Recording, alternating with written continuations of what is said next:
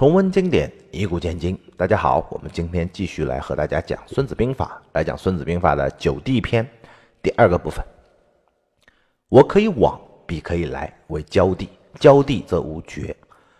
诸侯之地有三属，先至而得天下重者为渠地，渠地则合交。入人之地深，被诚意多者为重地，重地则略。我们这次来讲这三个九地当中的中间三个。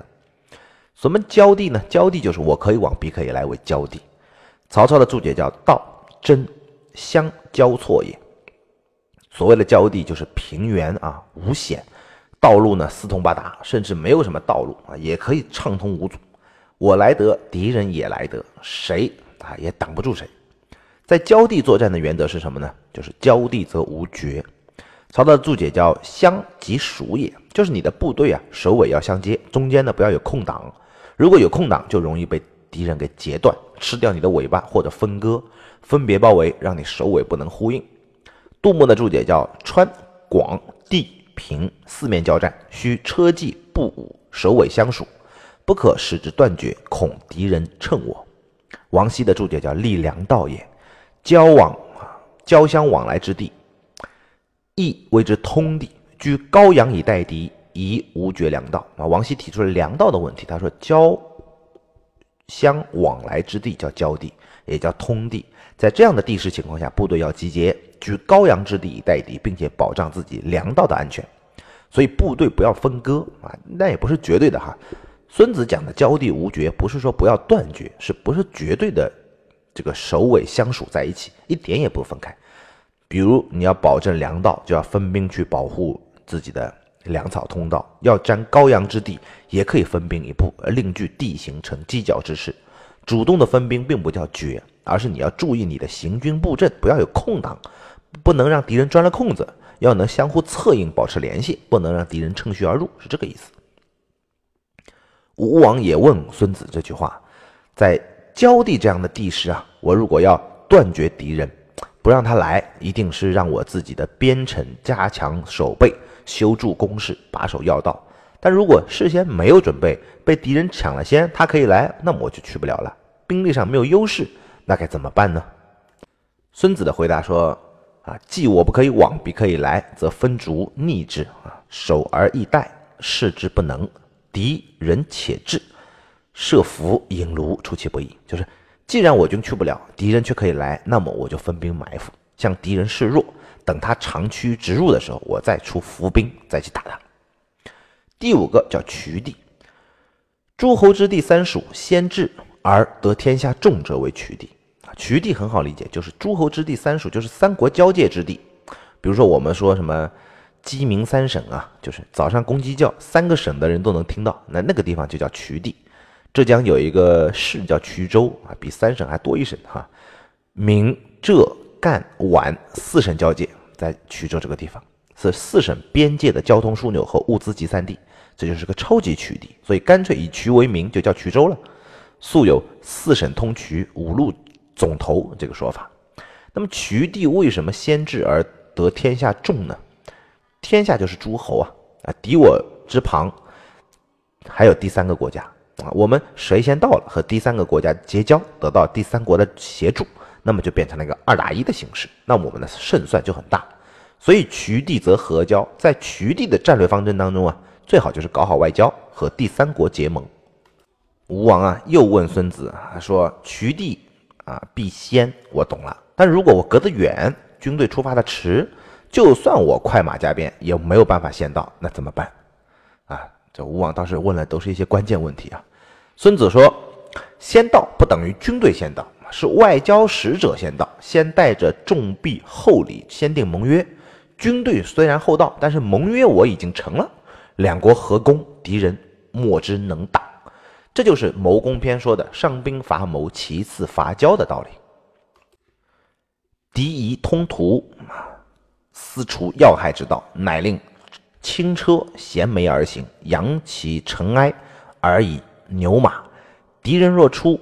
鸣鼓随之，应服武士，与之中期，内外相应，其败可知也。就敌人以为我们和后方啊交通顺畅，这个私除要害之道呢，就是他就撤了守备，因为以为我们有别的通路嘛，乃令轻车衔枚而行，就是我们派自己的轻车快马衔枚急进，悄悄的去前面埋伏，这就是我们派出去的机兵。扬其尘埃而以牛马，这就是阵兵啊！大张旗鼓的去诱惑他。敌人若出，啊，鸣鼓随之；敌人如果上钩了，我们再使劲敲鼓，让他跟着我们走。因伏武士与之中期啊，阵兵把敌人引到我们埋伏机兵的地方，中期的就是期待计划好的那个地点，内外相应，其败可知也。接下来说呢，就是匹地啊。所谓的匹地是什么？行山林险阻，沼泽凡难行之道为匹地。匹地则行山林险阻，水网湖泊啊，这些难以通行的地区就叫匹地啊。贾玲的注解呢叫“金水所毁曰匹”啊，曹操的叫“少固也”。何氏也有一个注解叫“匹地者，少固之地不可以成垒，这个沟黄啊，一速去之。”匹地怎么办呢？匹地则行啊，匹地下面都是水啊，没有办法固定，你没法筑城，没有办法修工事，没有办法扎营，你只能快速通过，不要停留。吴王也问了孙子这句话，他说：“我军进入匹地，山川啊，地形险恶，道路难以行走，行军时间长，士卒疲劳，前面有呢强敌，后面呢有追兵，左边有敌营，右边有敌将啊，敌阵，敌军再来以轻车消骑啊，在隘道口。”截击我们，这个时候该怎么办呢？孙子说：“先派轻车啊前进到我军前十里左右，寻找险要的地方，然后呢就看看敌人现在是什么样一个状况，和他接战。后面的部队呢就左右迂回，大将的四面观察，寻找敌人空隙突破，之后与前锋在合适的地方来进行会合。到了疲倦的时候就停止进攻，固守休整，因为匹地行动不便，消耗太大，要记得保存体力。”所以他是这么来注解的。我们再来看为地，所由入者爱，所从归者迂啊，逼寡击武之众者为为地。为地则谋。为地的为不是实则为之的为，不是敌人把我们包围了，是地形把我们包围了。所由者爱，就进去的道路很很狭窄，而所从归者迂，就你想回来呢，道路又很迂回曲折。困在这样的地方，敌人有很少的兵力就可以打败我们，这就叫围地。李全的注解叫举动难也啊，杜牧的注解叫出入艰难，就是不仅你进不去，你还出不来，你打仗还施展不开。这个时候怎么办呢？孙子的忠告是为地则谋，就是要想办法。可见是真是没办法，没有奇谋诡计你就出不来了。吴王问孙子，他说：“吾入为地，前有强敌，后有险滩，敌绝我粮道，立我走势，敌造。”不进，以观吾能则何如？就我们被敌人包围了，前面有强敌，后面有险阻，敌人断了我的粮道，引诱我退军。他擂鼓呐喊，但是又不打，观察我们的反应。这个时候该怎么办呢？孙子的回答叫进了围地啊，首先要阻塞那个隘口，不让敌人进来，也显示我们并不准备冲出去。敌我双方都展开出坚决的意志，这样我们的士卒也能。宾至如归了啊！以军为家，万众一心嘛，安心御敌。一次把几天的饭做好，敌人看不见我们炊烟，就以为我们没粮食了。这个时候，我们再故意装出毁乱寡弱之形，比如前面行军篇说的啊，叫仗利者饥也，急而先迎者可也啊，惊其动者乱也，利怒者倦也，啊，尊尊兮兮，这个徐与人言者失众也啊。我们把这个。军法再反过来做，我们可以一条一条表演给他们的斥候看，这样敌人以为我们快不行了，准备开始收取胜利的果实，心情放松了，戒备不严了。这个时候，我们召开决战动员大会，再去激励士卒，激起敌人我的仇恨，令每一个士兵都个个奋勇，个个愤怒，依托左右险阻的地形，精精锐进出，一鼓作气冲锋前行。敌人如果来挡，那我们立刻去打。务必要突围出去，前锋猛斗，后军扩大战果，左右两军呢策应，倾巢突围，一举而下。